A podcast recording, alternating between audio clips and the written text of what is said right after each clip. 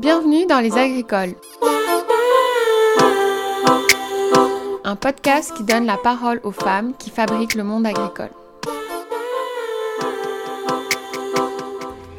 Dans cet épisode, c'est au tour de Maudelaine Desroches de prendre le micro.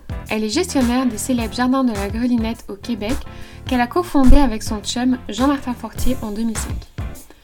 Pour tout avouer, l'enregistrement avec Mo, c'est le tout premier d'hiver et on sent que c'est mes débuts d'animatrice, mais aussi peut-être une certaine émotion. Maudelaine est celle qui m'a ouvert les portes du maraîchage professionnel il y a plus de deux ans maintenant. En janvier 2019, sur les recommandations de ma bonne amie Marianne et parée de tout mon courage, je lui avais envoyé un courriel de candidature spontanée, un peu comme une bouteille à la mer. Plus dans l'idée de n'avoir aucun regret, plutôt qu'un réel espoir de sélection. Parce que bon, la grelinette quoi. Mais voilà, deux ans plus tard, Maudelaine est devenue Mo, tutrice et amie dans les champs et dans la vie, qui m'a donné accès à la beauté de l'agriculture et de la nature, et l'envie d'en faire mon métier pour la vie. Dans cet entretien, c'est une véritable amoureuse de la nature qui vous parle, comme elle se définit elle-même. Et tout au long de l'échange, c'est cet amour qui s'invite dans toutes les réponses. À travers ce prisme et ce regard, on a parlé de son éveil à l'agriculture et de son impact réel sur l'environnement, des challenges professionnels qui accompagnent les évolutions d'une entreprise, de l'importance des défis personnels et d'avoir une Chloé dans sa vie, de la volonté d'une industrie plus écologique, de la valeur cachée des légumes et surtout des actes de résilience possibles face aux défis climatiques et l'espoir qui les accompagne. Bonne écoute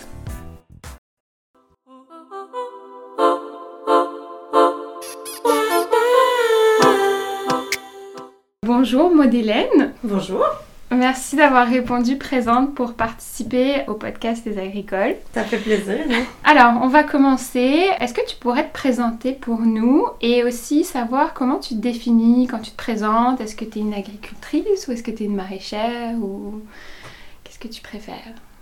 Bien sûr. Euh, le plus souvent, je vais dire que je suis une maraîchère. Euh, agricultrice, je trouve ça beau aussi, mais euh, je trouve que c'est plus vaste.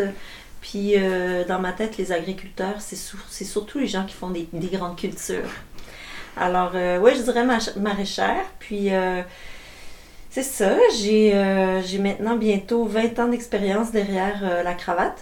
Alors, c'est ça, je, commence à vraiment devenir une de ces maraîchères qui ont d'expérience. C'est incroyable que ça fait toutes ces années que je fais le métier. Vraiment. Puis euh, ça a commencé euh, tout ça euh, à la sortie de l'université quand j'en avais marre de pelleter des nuages. Puis ça faisait déjà un moment qu'on consommait des paniers bio d'une ferme locale. Puis là, c'est ça, l'éveil s'était fait sur le bio, tout ça. Alors je m'étais dit, ça pourrait être chouette d'aller travailler sur une ferme. Et que ça a commencé comme ça. Après l'université, on est parti en voyage, Jean-Martin et moi. On a travaillé, on était voir les fermes de café. On voulait comprendre c'était quoi le commerce équitable. Là, on a fait notre petite enquête, on a compris un peu ce que ça voulait dire. Après ça, on est monté euh, du Mexique vers le Nouveau-Mexique. Puis là, on, euh, on a travaillé sur des fermes. Puis c'est vraiment peu après qu'on s'est dit, écoute, c'est beaucoup trop agréable faire ce métier-là. On va revenir chez nous puis on va faire ça de notre vie. Puis là, tout d'un coup, on était tout emballé. Euh, puis on, on est resté un an et demi au Nouveau-Mexique à faire du maraîchage. Puis après ça, on est revenu. Puis direct, on a parti notre petite entreprise. Mais là, c'était vraiment une nano-entreprise. C'était 25 euh, paniers, euh, un peu de mesclun à l'épicerie, des petits marchés à 200 dollars la semaine. C'était vraiment tout petit. Oui, c'était tu racontais que tu avais retrouvé tes premiers carnets euh, du marché de Denham, là. Oui, c'est très mignon. Avec 8, euh, aubergines ou quelque chose comme ça. Les listes de récoltes miniatures. Mais tu sais, je regrette pas d'avoir euh, commencé petit comme ça, puisqu'on n'avait pas tant d'expérience. Tu sais, il y a 20 ans, c'était pas c'était pas aussi courant, tu sais, l'école de l'agriculture en bio. Mm tout, le parcours n'était pas aussi tracé côté, côté bio. Euh, alors c'est ça, notre expérience, on est allé la prendre sur des fermes au Nouveau-Mexique, puis on est revenu avec notre bagage très paysan, très artisanal, puis là, ben, on a eu des bonnes idées au fur et à mesure qu'on qu'on se met nos graines de carottes à la main. on a vraiment commencé, euh, vraiment commencé roots. Puis si je me souviens, au Nouveau-Mexique, vous avez été un peu comme directement mis dans le bain aussi, parce que tout d'un coup, vous avez dû gérer une ferme. Euh, Oui, c'est vrai. live, Oui, là, oui, comme... oui. On était, euh, on était employés euh, deux jours semaine à cette ferme-là. Quand euh, quelques semaines plus tard, ils perdent leur gérant de culture, puis là, nous, on leur dit, ben, tu sais, on, on peut pas faire pire que votre gérant faisait, parce qu'il était pas très consciencieux. Puis, euh, c'est ça, on s'est tout de suite mis à lire le livre d'Eliot Coleman, puis on a redressé l'entreprise. Bam, tout d'un coup, il y avait plein de légumes à vendre. Fait que, tu sais, ça a été notre expérience positive, là. On a Ouais. Commencé comme ça. Fait que ouais, on a été mis dans le bain assez vite. Puis euh, donc c'est ça, euh, côté euh, expérience, présentation, maintenant ça fait... Ben, c'est ça, c'était comme 16e ou Ben, 17e saison de la c'est grelinette. ça, sur la, à Saint-Armand, sur la grelinette, mais tu sais, avant on Ouais. deux ans à la Girondine, puis deux ans au Nouveau-Mexique. Fait que tu sais, on, on est, disons, chez Front 20 ans là. Est-ce que tu penses que quand tu étais plus jeune, t'avais-tu cet attrait-là ou c'est vraiment à l'université, puis avec tout ce parcours que tu viens de raconter, que t'as comme eu envie euh, Ben, c'était certainement pas quand j'étais jeune, parce que euh, moi j'habitais dans les Laurent... dans l'Anaudière, collé sur les Laurentides, une région où est-ce y a énormément de mouches noires et de moustiques l'été. Puis aider ma mère au jardin, tu sais, j'adorais les récoltes, mais c'était certain pour moi que ce métier-là me révolterait, là, si j'étais pour penser à ça, parce que je détestais les mouches, là, je me faisais manger partout, puis, tu sais, je- par les, par les bestioles. Euh, c'est ça, je disais à ma mère que moi, j'aurais jamais ça, un jardin, puis, fait que, tu sais, c'était pas quand j'étais jeune, là, que je cultivais ce rêve-là. Ça a vraiment été avec l'éveil, tu sais, avec euh, mes études environnementales, de comprendre un peu la place de l'homme sur Terre, puis, tu sais, l'évolution de notre euh, ben, de, de nos sociétés puis de la place tu sais, de l'environnement tout ça puis je trouvais que l'agriculture c'était un endroit où on pouvait avoir un impact réel concret dans nos communautés sur nos cours d'eau alors ça a été ça a été comme ça qu'on a choisi ce métier là parce qu'on aussi on a trouvé ça vraiment le fun de faire Ouais. ça Il y a une première bonne expérience positive qui vous a dit Ouais. bon allez, c'est pour nous puis cool. ouais fait que beaucoup plus tard euh, tu sais dans la vingtaine Ouais. T'as fait peut-être 6 ans, 5 ou 6 ans que maintenant t'es toute seule à la tête euh, des jardins de la Grelinette, parce que Jean-Martin est parti sur un autre projet.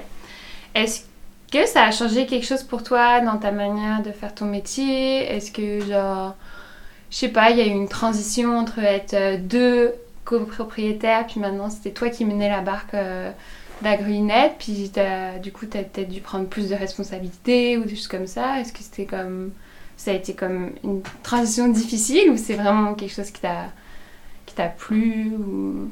Mais ça a commencé euh, tu avec un peu d'insécurité, dans le fond, quand Jean-Martin s'est fait. euh, quand on s'est fait suggérer de s'occuper de la ferme quatre temps, parce que quand Jean-Martin s'est fait suggérer ça, c'était pour lui, mais tu l'idée derrière ça, c'était qu'on on migre vers cette ferme-là en Mhm. famille, puis que notre vie, on la fasse à Hemingford dorénavant. Moi, c'était clair que c'était pas ça que je voulais. Alors, euh, puis Jean-Martin, tu sais, était vraiment excité de prendre ce, ce poste-là. Fait que là, tout d'un coup, je me suis dit, ah ben, ok, tu sais, je vais gérer la grelinette, mais je vais réduire les opérations pour pouvoir, tu sais, faire ça comme. Puisque c'est la moitié de l'équipe, ben, tu sais, je, Mm. vais, je vais faire la moitié de la production peut-être. Puis, tu sais, quand j'ai parlé de ça avec euh, mon amie Chloé, elle m'a dit, ben là, ça n'a pas rapport, tu sais, t'es capable, fais juste euh, embaucher plus de gens, puis continue. Puis là, j'ai fait, mais c'est vrai, j'avais pas pensé à ça. Alors, euh, c'est ça. Au début, c'est insécurisant, disons, parce que, tu sais, j'avais jamais mené toutes les sphères de la gestion de la ferme. Tu sais, on se séparait ça en deux. Euh, puis là, tout d'un coup, ben, tout était sur mes épaules. Fait que, au début, puis euh, cette année-là, il fallait faire des gros travaux sur les serres. Puis c'était pas Mhm. d'habitude ma responsabilité de- d'entreprendre ces chantiers-là. Fait que, ça a duré, disons, quelques semaines là, où j'étais euh, un peu un peu insécure, mais à la fois fébrile parce que je me disais, ah, tu sais, ça va être une belle opportunité. Je sentais que, tu sais, si mon chum relevait des défis, euh, moi aussi, là, euh, je pouvais bien en relever, puis ça me ferait du bien. Fait que, ça a été, euh, je pense que ça a été vraiment bénéfique pour, pour moi.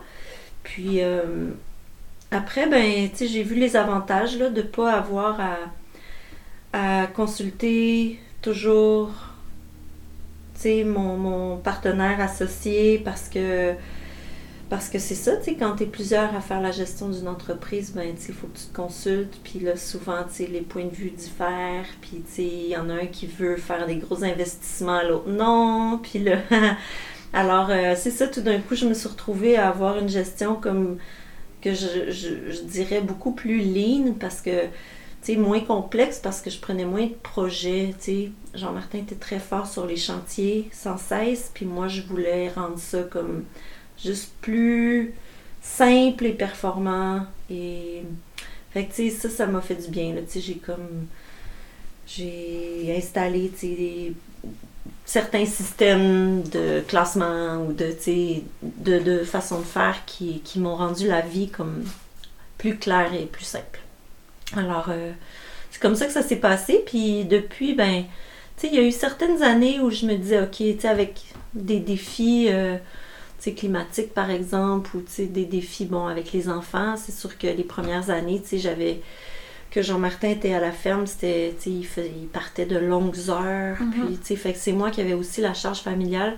Alors, tu sais, des fois, là, je trouvais que, fou, j'en avais beaucoup, mais... Euh, c'est ça. Je pense qu'on a. En général, en Occident, on est plusieurs à avoir des vies très chargées. Fait que là, l'idée, c'est de savoir, tu sais, comment devenir efficace, puis après ça, de savoir dire non à comme. Tu sais, par exemple, j'ai dit non à continuer à avoir des chèvres puis des poules. Ça, c'était comme, OK, ça, c'est trop. Alors, euh, c'est ça. Je pense que ben, je suis contente de la façon que ça s'est passé jusqu'à maintenant. Oui, ça s'est accompagné avec des choix, en fait. Oui. Puis des choses qui te correspondaient peut-être plus ou tu as pu comme revoir tes priorités, où est-ce que je vais vraiment, puis qu'est-ce que je veux faire. Ça, c'était chouette. Ouais. C'était chouette de, de, pouvoir me poser des questions à moi, puis pas les poser à quelqu'un d'autre. Oui, c'est cool. Moi, je me souviens vraiment de mon premier jour à la grelinette. J'étais arrivée un dimanche, puis on était parti directement marcher au sanctuaire des oiseaux, juste à côté. Et moi, ce qui m'avait vraiment impressionné, c'était bah, ta connaissance des oiseaux, ton rapport à la nature. Puis après deux ans avec toi, je me suis rendu compte que la protection et la sauvegarde de la nature, ça tient une place vraiment particulière dans ta vie. Et c'est super présent dans ton quotidien. Est-ce que tu pourrais nous détailler un petit peu plus comme tes convictions écologiques et quelle place ça prend bah, dans ton métier, ta vie, aussi avec des activités euh, parfois extra professionnelles qui sont très importantes pour toi quand même? Ben, tu sais, l'écologie, pour moi, premièrement, là, tu sais, je suis vraiment une amoureuse de la nature, pour vrai, là. Ouais. Puis, je crois vraiment que, tu sais, c'est pas tant l'intelligence artificielle qui va nous ramener près de la nature, là, c'est plutôt l'intelligence humaine, tu sais, qui va faire en sorte qu'on se reconnecte. Puis, fait tu sais, je, je, je, souhaite vraiment comme qu'on collectivement qu'on s'élève à une conscience une compréhension de la nature, tu sais, qu'on sache que c'est de là qu'on appartient, c'est de là qu'on vient, c'est ça qui fait qu'on est en santé. Euh, c'est pas parce qu'on a des cours d'eau pollués puis de l'air saturé en métaux lourds qu'on est capable d'être en santé. Tu sais, c'est parce que mm-hmm. la nature est là pour faire tout le travail pour nous. Fait tu sais, j'ai la conviction que c'est la voie. Comme puis, tu sais, je vois les gens quand ils sont en nature, je, vois les étoiles dans leurs yeux, puis je vois ce que ça me fait aussi. Tu sais, je sais que c'est ça, le, je, sais que c'est ça l'avenir de l'humanité, tu sais. Il faut qu'on faut qu'on ramène la nature dans nos vies, tu sais. Fait que, j'ai, c'est ça. J'ai aucun doute là-dessus. Fait que, c'est ça. La, la, ferme, dans le fond, euh, compatible avec mes, valeurs puis mes, convictions parce que tu sais je veux cultiver une alimentation saine tu sais en incluant le plus possible la nature dans notre façon de fonctionner. Alors tu sais c'est important pour moi tu sais d'avoir euh, ben un sol en santé. Fait que tu sais le travail minime du sol ça, ça va de soi à la ferme. Les bandes fleuries pour favoriser les insectes les oiseaux puis, euh, tu sais, avoir toutes sortes d'îlots, de petits arbustes sur la, ferme pour faire en sorte que. Ben, c'est ça, que, la biodiversité travaille pour nous, tu sais, avec nous. Euh, alors, euh, c'est ça. Côté professionnel, je trouve que c'est vraiment important, tu sais, de, de travailler avec la nature, puis, tu sais, s'éloigner de la pensée de l'agriculture conventionnelle, tout tuer pour euh, réussir à avoir des légumes bien brillants. Là. Mm. Euh, alors, il y a ça. Puis là, ben, c'est ça. Je veux m'investir dans des projets de conservation. Puis, tu sais, autres. Euh, tu sais, sur le territoire, euh, dans la région ici. Fait que, tu sais, c'est vraiment quelque chose que je, je, veux faire dans un avenir proche et, et moyen. Puis, c'est ça. Je sens que le développement va le développement semble pas avoir de frein présentement.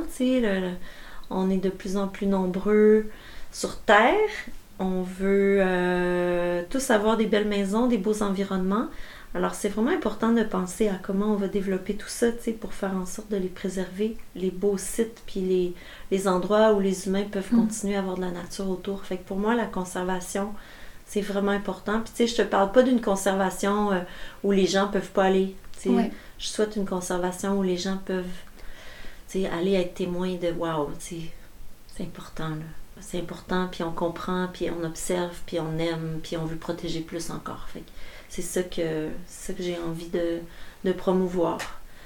Puis, euh, ben, il y a aussi, à l'école euh, du village, là, il y a une ONG, euh, une OBNL j'en fais partie, ça s'appelle École au village, puis là on promouvoit l'éducation à l'éco-citoyenneté auprès des enfants, fait qu'on fait des activités euh, dans, les parcs autour de l'école, puis euh, on, on, aussi beaucoup les classes extérieures, justement pour, euh, pour faire en sorte que les enfants s'éveillent à la beauté de la nature puis que ça rentre plus dans leur quotidien, puis que du coup ce soit pas un concept éloigné pour eux de préserver cette nature, mais que ce soit mhm. comme, vu que c'est aussi un outil d'apprentissage, que ce soit plus euh, une option, que ce soit vraiment central à eux. Là, ouais.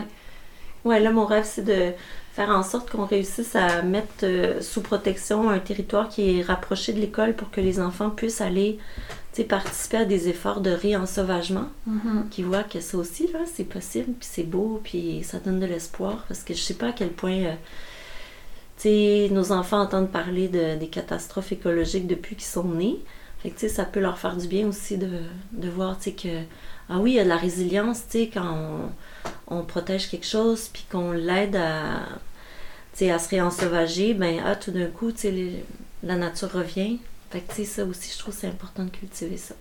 Ouais, puis qu'ils voient qu'ils ont un pouvoir, qu'ils sont pas juste euh, dépourvus face à, aux nouvelles qu'ils entendent soit par leurs parents, soit par l'actualité sur le réchauffement climatique ou, mm. peut-être en, classe, des fois ils en entendent parler. Là, puis ben oui. C'est, quand même chouette euh, de les voir, genre, se sentir euh, capables d'avoir un impact positif aussi sur, sur le changement climatique. Là. Tellement. Tellement. Ben, juste pour cultiver l'espoir, tu sais, c'est comme. Sinon, quoi, on se roule en boule dans le coin puis on pleure, mais c'est pas comme ça que je veux vivre ma vie, tu sais, puis je veux pas que nos enfants vivent leur vie comme ça non plus, tu sais, faut être. Euh, c'est ça, continuer, euh, continuer d'espérer puis d'être euh, source de, de, changement, là. Mm-hmm. Ben justement, tous ces, tous ces défis environnementaux, ça me fait penser un peu à comment on les, met en lien directement avec le métier d'agricultrice et de maraîchère. Parce que cette saison, par exemple, 2020, elle a été comme assez intense. Bah, parce que ça a été une année intense pour tout le monde, mais on a eu ce challenge de la pandémie où il y a une recrudescence de demande des consommateurs et des consommatrices qui était énorme. Puis parallèlement, nous au champ, on a dû faire face à beaucoup de, de sécheresse dans nos champs, comme beaucoup de gens en Estrie. Et toi, là, donc ça fait comme 5-6 mois que c'est passé, tout ça. Comment tu, quand tu y repenses, comment tu vois ça? Est-ce que ça qu'est-ce que ça t'inspire de comment on a géré ce, ce truc de on gérait tous les feux en même temps là, tu vois, littéralement quoi, d'avoir la sécheresse?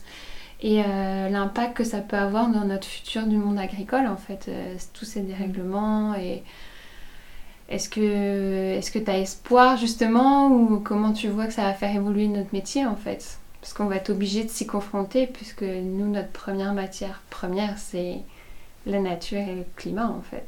Mm.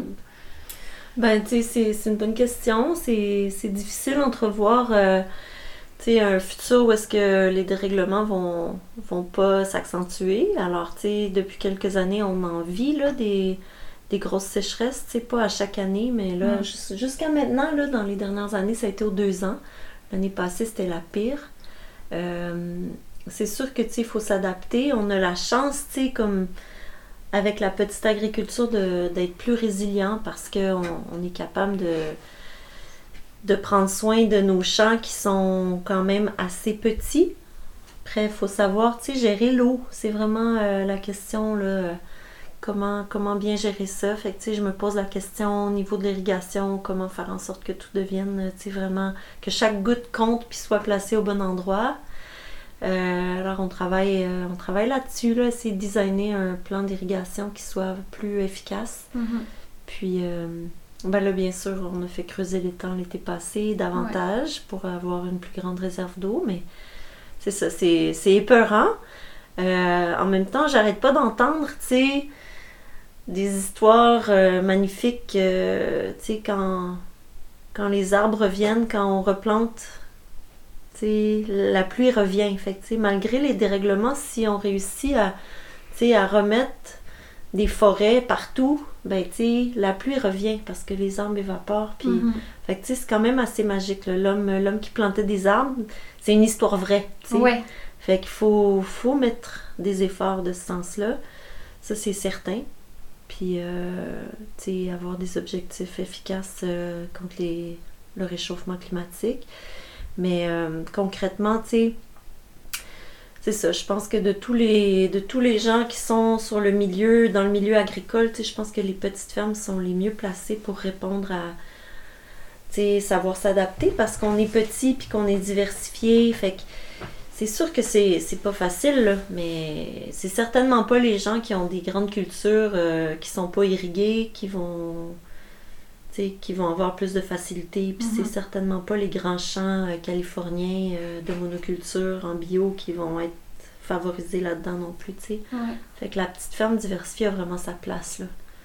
Puis, tu sais, moi, j'étais surprise de lire que, tu sais, l'ONU a sorti comme un, un document, là, tu sais, pour l'urgence climatique, des priorités, tu sais, qu'est-ce qui est important, tu sais, éradiquer la pauvreté, éduquer les femmes, euh, tu sais, l'émergence des, des petites fermes bio, tu sais, c'est tout dans les premiers, Mhm. dans les premiers points amenés, tu sais.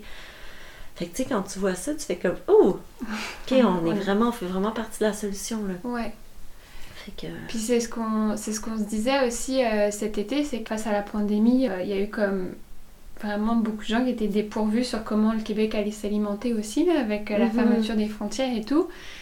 Et c'est vrai que c'était quand même assez satisfaisant de voir que c'est les petites fermes bio qui ont quand même répondu à l'appel, puis qu'on a eu cette capacité de, de réactivité aussi, parce que les gens ont vu qu'en fait, même si on était petit, on était capable de répondre à une demande immense. Donc ça, c'était aussi comme j'ai trouvé un point positif cette année de montrer que il y avait une solution dans les petites fermes, puis que c'était pas parce qu'on était des petites fermes qu'on pouvait pas répondre à une demande plus grande et imprévue en plus. Enfin, le tu sais, je pense pas qu'on ait changé. Tu sais, il n'y a pas de fermiers qui ont énormément changé leur production. Tu sais, chez nous, on n'a pas pu produire Ouais. deux fois plus parce que c'était la pandémie. On s'est forcé pour produire deux fois mieux. Mais, tu sais, on a... Reste que, tu sais, notre production est limitée, puis... Mais ce qui était beau, c'est que, il n'y a pas de petits fermiers de famille qui, qui sont restés pris avec leur production cette année.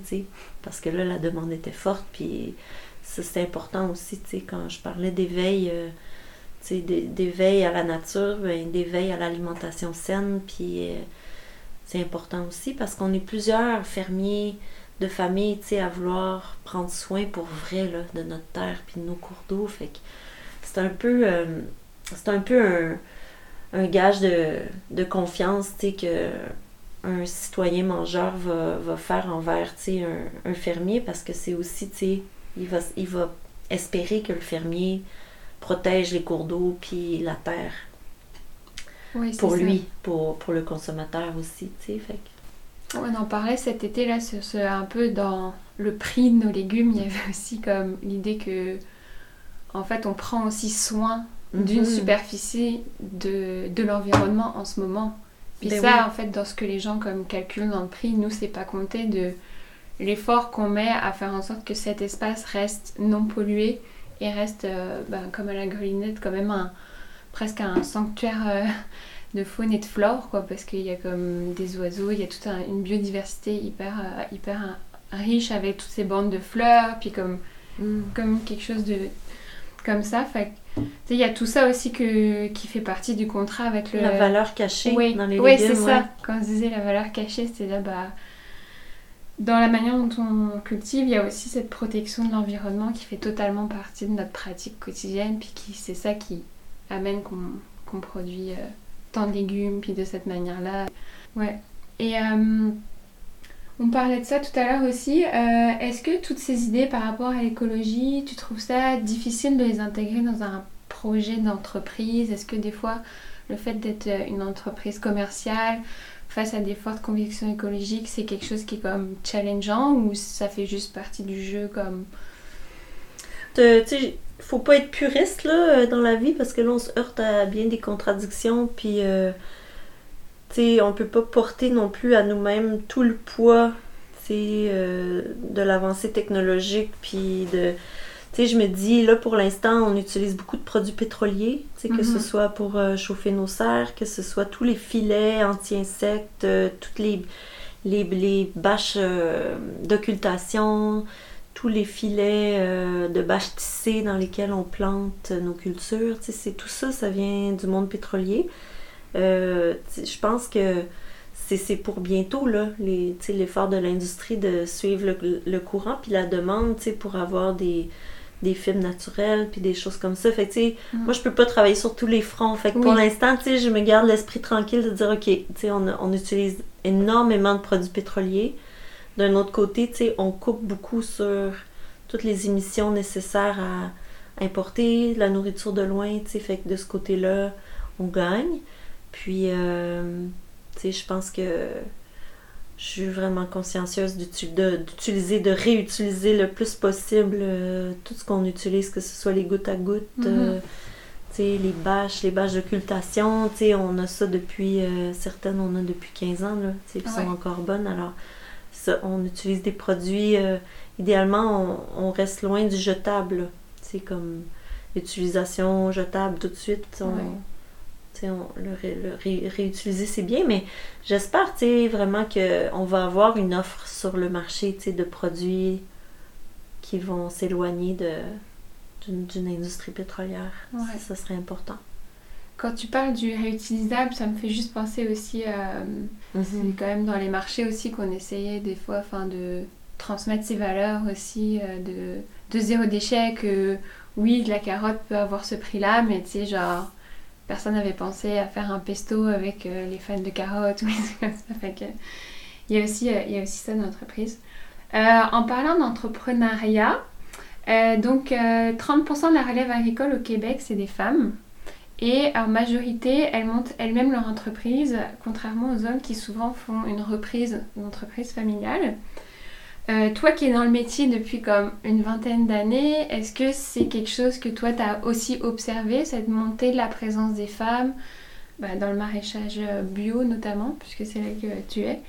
Et, euh, puis comment tu vois un peu cette grande tendance qui arrive tant dans les champs que dans les écoles à Victoriaville, le cégep? Et euh, est-ce que tu, souhaites quelque chose pour les femmes, euh, l'avenir des femmes dans le monde agricole? Ben, je vois pas pourquoi, euh, tu sais, le chiffre atteindrait pas 50% de la relève, parce qu'on est 50% de la population, tu sais, mhm. la, la féminine. Alors, je pense qu'on, on, tu sais, au Québec, on est privilégié, tu sais, d'avoir comme une histoire de féministe qui, qui dure depuis plus longtemps qu'ailleurs. Alors, on, tranquillement, pas vite, euh, on gagne du terrain. Alors, euh, je, souhaite que, je souhaite que cette montée-là continue.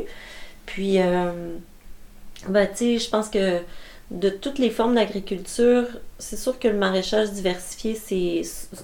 Je dirais, tu sais, je vais prêcher pour ma paroisse, là, mais, tu sais, l'agriculture diversifiée sur petite surface, c'est tout. C'est tout conseillé pour les femmes parce que c'est comme toute une. Je trouve que ça, ça rejoint tellement des valeurs féminines de, de soins, de vie, de.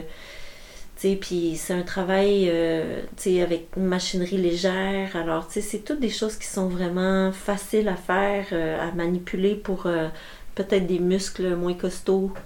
Mais oui, je pense que on, on est, on est tout équipé pour, pour bien gérer ça, des petites fermes. Puis s'il y a des femmes qui gèrent des grosses fermes, tant mieux. C'est juste que, les grosses machineries, puis d'avoir des grosses fermes conventionnelles, on dirait, tu sais, c'est rarement des valeurs qui vont comme se coller à des femmes parce qu'on donne la vie puis on aime prendre soin des choses. Fait que tu sais, je vois pas comment une porcherie, tu sais, c'est difficile là. Ça serait difficile pour moi, tu sais, d'avoir comme une porcherie conventionnelle avec des cochons qui sont pas bien, tu sais. J'ai Mhm. comme trop de... Mais je sais pas si ça a rapport aux femmes ou juste à ma sensibilité, tu sais, que, tu sais, je, veux, je veux que le- les gens soient bien, puis je veux que les animaux soient bien, tu. Alors, c'est comme toute cette énergie-là, je pense que c'est ça, c'est c'est une énergie de, de soins, de vie, mais je me répète. Non, c'est parfait. Mais toi, tu l'as remarqué aussi parce que hum, la Grelinette, ça fait quand même plusieurs années que c'est un peu une ferme école, entre guillemets, comme il y a un accueil de, de plein de gens qui veulent se former à vos techniques. Et même dans la demande, est-ce que toi, tu as vu une évolution euh, entre quand vous avez commencé et maintenant ou c'est quand même plutôt tout le temps la même chose? Ben écoute, dans mon entourage, j'ai plusieurs femmes qui ont démarré des entreprises. Alors ça, c'est nouveau dans le sens où, c'est comme aussi des gens qui sont passés chez nous, puis après Mhm. qui ont lancé leur entreprise. Mais, tu sais, moi, je trouve ça... euh, ben, je trouve ça tripant, des, entreprises féminines. Mais, je veux dire, j'ai de, la- j'ai de la difficulté à faire la dichotomie, euh, bon, si Mm. c'est une entreprise féminine, euh, c'est encore plus tripant qu'une entreprise masculine. Moi, j'ai vraiment hâte à ce jour-là où est-ce qu'il n'y a plus, là, plus besoin de prouver parce qu'on est vraiment, tu sais, on, on collabore bien ensemble, les hommes, les femmes, il n'y a plus de supériorité, d'infériorité, de, tu sais, on est, on est tous capables, là. Sais, c'est vraiment, j'aspire à ça. Mon féministe, c'est de dire, j'ai hâte qu'on arrive comme au cap où est-ce que, tu sais, on... il n'y en a plus de questionnement, là. Ouais. C'est plus comme la place de la femme, tu sais. On l'a notre place, là, puis, tu sais, on va juste comme continuer à faire ce qu'on fait, puis je suis sûre que ça va se passer, tu sais, qu'il n'y aura plus d'inégalité, là, en termes de, de pouvoir. mhm. C'est vraiment ça la game, en fait, tu sais. Ouais, de quel poids. Pour finir, comment tu te projettes dans la saison qui arrive, justement? Est-ce que euh, c'est une nouvelle saison euh, qui t'enchante? Ben oui, vraiment. C'est comme euh, une nouvelle saison euh, avec des nouvelles idées. Mhm. Euh, ça va être la première fois où j'engage une gérante de culture puis une gérante d'équipe qui va être la même personne en réalité. Euh, puis euh, c'est ça, je me suis entourée d'une équipe d'expérience. Alors là, ça fait en sorte que mon intérêt, mon idée, c'est de prendre plus de temps pour moi, puis pour la famille. Puis ce serait comme le premier été où, là, tu sais, je m'enligne pour avoir un week-end de libre à chaque deux semaines. Puis, euh, tu sais, me libérer du temps, là, juste Mm. pour prendre un peu de recul, puis avoir du temps pour profiter de l'été aussi, tu sais. Puis je veux faire une grande randonnée cet été. Alors, je vais prendre probablement deux semaines de congé cet été, une semaine en famille, puis une semaine, tu sais, solo en grande rando. Puis, euh, c'est ça, je- j'entrevois ça vraiment d'un bon oeil aussi de travailler avec, euh, avec l'équipe qui va prendre plus de plus de leadership puis qui va avoir plus de responsabilités. Alors, tu sais, pour moi, ça va être un challenge de vraiment comme être capable de léguer ça, puis de, de bien le guider, puis de pas interférer juste quand il faut, de bonne façon. Alors, tu sais, je vois, je vois ça comme un, ben, un super challenge pour moi. Puis je pense que ça va être un bon challenge pour l'équipe aussi. Mhm. Puis, euh, comme je disais tantôt, tu sais, comme un nouveau système d'irrigation, euh, tu sais, avec minuterie, et, euh, plus de goutte à goutte. en tout cas, alors ça, ça va être comme. Ça va être un, un gros truc à, à conceptualiser aussi. Fait que, tu sais, ça me. Ça m'enchante, puis en même temps, tout- moi je suis comme du type, euh, les nouveaux projets, des fois ça me stresse un peu. Fait que là, tu sais, on veut aussi se construire, se construire une pépinière sur le côté de la serre. Fait qu'il va y avoir une construction aussi euh, en cours au printemps. Puis des tranchées aussi, comme pour contrôler les haies brise-vent qui commencent à envahir les jardins. Fait que on a quand même des bons chantiers, là. Fait que c'est c'est la saison qui nous attend. euh, Cool. Mais ouais, je, je compte être euh, sais, vraiment là, puis être capable aussi de prendre du temps. Fait que je, je suis enthousiaste. C'est c'est intéressant ce que tu racontes parce que je pense qu'il y a beaucoup de personnes qui justement euh, s'interrogent souvent sur c'est quoi l'équilibre qui va exister entre moi et mon métier quand je vais avoir une ferme.